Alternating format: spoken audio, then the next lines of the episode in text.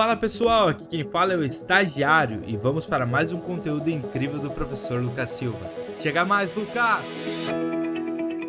Bora, rapaziada, para mais uma aula de conceito básico de finanças agora. Importante dizer que CPDA CPA 20, você não tem cálculo, então é só realmente conceitual essa parte de finanças, tá? As outras certificações, você vai ter uma aula extra dos cálculos, tá bom? Galera do CPDA CPA 20, de boa, relaxadinho, pode relaxar. Aqui, ó, até pega aqui, cadê? Ó, pegar aqui, metade da folha, para relaxar. Esse é aulinha de boa, né? Para relaxar de verdade, estamos finalizando o módulo. Vamos viver a experiência. Pegar aqui, só um pouquinho, pegar aqui meu celular. Ops, botei a senha errada, não tem problema. Pessoal, para relaxar, realmente, tá? Para viver o momento. Viver o momento. Vocês não... Pessoal do CPDA CPA 20, o resto tem que ver aula de cálculo, hein? CPDA CPA 20. Vamos ver aqui.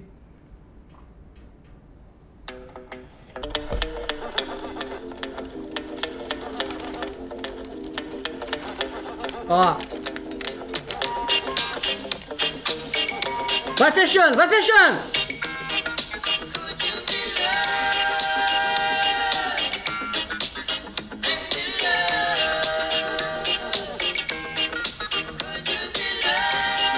E desce o reggae chegar.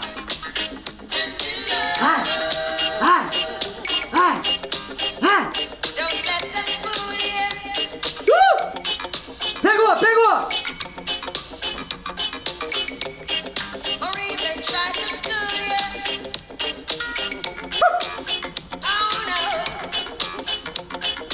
E deixa fluir.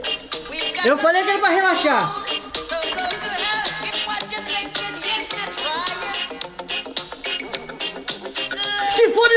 Cacete! É a forma da larica!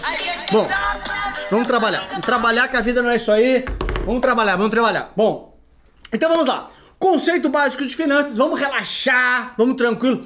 Ó, relaxadinho agora. Então vamos lá entender o que, que, são os conceitos básicos de finanças. Olha só, primeira coisa bem importante é o conceito de taxa real. Por que, que esse conceito é importante? Tirem as crianças da sala. Eu sempre digo para vocês, né? Isso aqui é em conteúdo adulto. que sacanagem. E não é sexual. Ai, meu Deus do céu. Como é que eu vou explicar pra minha mãe que isso aqui é trabalho? Pois bem, pra minha esposa, né? Que eu saí de casa, falei assim, pô, ó, volto lá com a aula gravada, agora tô aí. Moçada, o grande ponto é o seguinte, tá? Vamos lá. A gente já entendeu o conceito de inflação, conversamos bastante sobre ele, né? E o ponto é o seguinte, vamos lá. Se eu chegar pra você e falar assim, caramba, velho, um determinado ano lá se transfere, né? Se transporta para 2029 lá. Pô, tem um, um CDB aqui que vai render para você 10% ao ano, né? Você fala assim, caramba, 10% ao ano é uma boa taxa. Depende. Porque se nesse mesmo período a sua inflação, tá, for de 20%, você perdeu dinheiro. Lembra que dinheiro serve para comprar bens. Lembra que eu já expliquei sobre isso. Se a inflação, que é o preço dos bens, subiu 20, o meu rendimento foi só 10, eu perdi dinheiro. Então, na prática, o meu dinheiro engordou isso aqui e os bens que eu vou comprar engordaram isso aqui. Ou seja, eu estou perdendo tudo isso aqui de dinheiro para a inflação. Então, chega aqui o que se chama de conceito de rentabilidade real, rentabilidade após a inflação. Eu preciso, eu preciso ter uma taxa real acima da inflação. Então vamos lá. Se diz que essa taxa que se entrega, né? A taxa que uh, uh, um título rende é uma taxa nominal.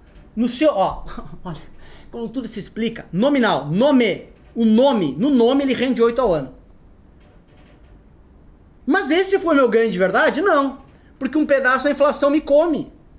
Porque os bens também valorizaram aqui fora. Então, meu dinheiro cresceu isso aqui, um pedaço a inflação comeu, esse aqui é o meu ganho real.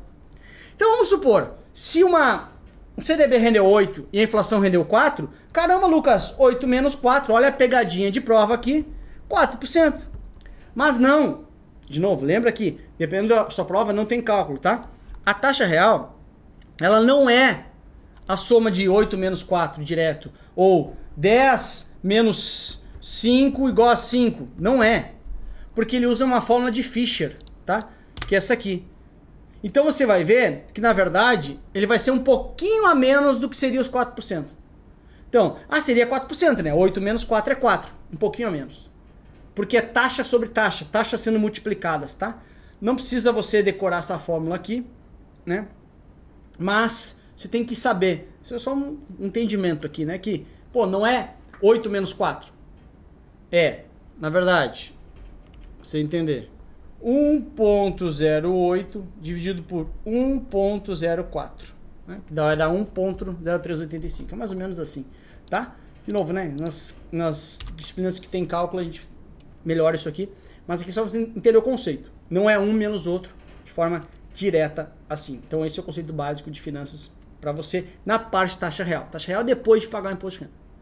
E de novo, eu preciso ter taxa real? Sim, é importante, porque senão eu estou perdendo para a inflação. O outro conceito importante é de juros simples e juros compostos, tá? Juros simples, simples é mais simples. Juros compostos é mais complicado, a comp de complicado e simples de simples. Então olha só, nos juros simples não tem juros sobre juros. Então, por exemplo, olha, 1% ao mês vai ser 12 ao ano, porque não tem juros sobre juros. É sempre 1%, 1%, 1%, 1%, 1%. Não tem juros sobre juros. Então, assim, vamos supor, tá?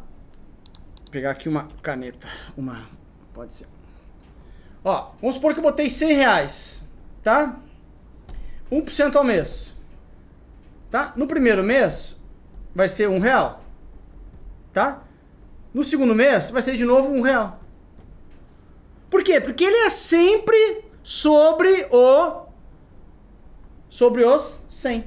Não tem juros sobre juros. Isso aqui é juros simples. Já nos juros compostos, então aqui é simples, tá? Já nos juros compostos, se eu boto 100 reais, 1% ao mês, tá? No primeiro mês, é um real, é igual. Mas no segundo mês, a minha base de cálculo vai ser não 100, como é no juros simples. É o 100 mais o primeiro juros. Ou seja, a minha base de cálculo é 101. Então vai dando juros sobre juros. Juros sobre juros. O, os juros compostos, ele é mais ligeirinho, ele gosta de pegar, pegar, pegar, pegar, pegar, pegar. O juros simples não. É um cara mais monogâmico, ele pega uma pessoa só. O juros sobre simples é loucuragem. É ninguém é de ninguém. E aí vai todo mundo. Não. Então ele cresce muito mais. O juros simples é mais certinho, monogâmico lá. Só de um cara que ele vai pegar. Tá bom? Então, no juros sobre juros, no, no, perdão, nos juros compostos tem juros sobre juros. Então, 1% ao mês não é 12 ao ano, é 12,68. Porque ele vai. Um, cada 1% vai entrando junto, vai de novo, de novo, de novo, de novo, de novo, vai se pegando, se pegando, ele dá muito mais no final do tempo. Então, juros compostos ao longo do tempo gera mais dinheiro. Tá bom? 1% ao mês é 12 ao ano. Porque não tem juros sobre juros. Tá bom? Aqui se usa a ideia de taxa proporcional, é proporcional, e aqui de equivalência de taxas. No futuro é muito maior tá bom? Composto complicado, simples, mais simples. E assim uh, a ideia. Beleza? Dito isso, trago uma questão que caiu na semana retrasada aí na sua prova, tá? Considerando que em determinado período a inflação calculada foi de 5, analise os rendimentos abaixo para o mesmo período. Então, olha só.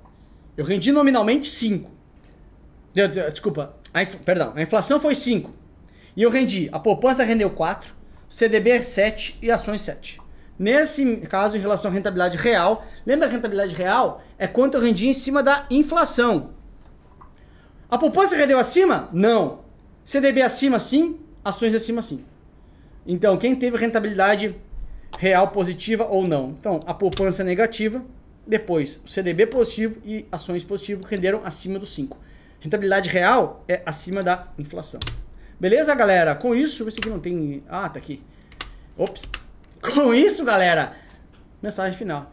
Você não será lembrado por aquilo que pensou, mas sim por aquilo que realizou. O mundo se divide entre quem executa e quem não executa. Quanto mais você estudar, mais você sente hábito para executar. Ninguém fala assim, pensei em estudar o ano passado. Não, estudei e passei. Você está estudando e vai ser lembrado por isso. Beijo, moçada! Fechamos o módulo 3 Tamo junto. Beleza? Fui. Tchau. Bom, se você chegou até aqui é porque você curtiu esse conteúdo. Então faz o seguinte, manda ele para um amigo e não esquece de nos seguir nas redes sociais. Valeu, tubarões, até a próxima. Tchau.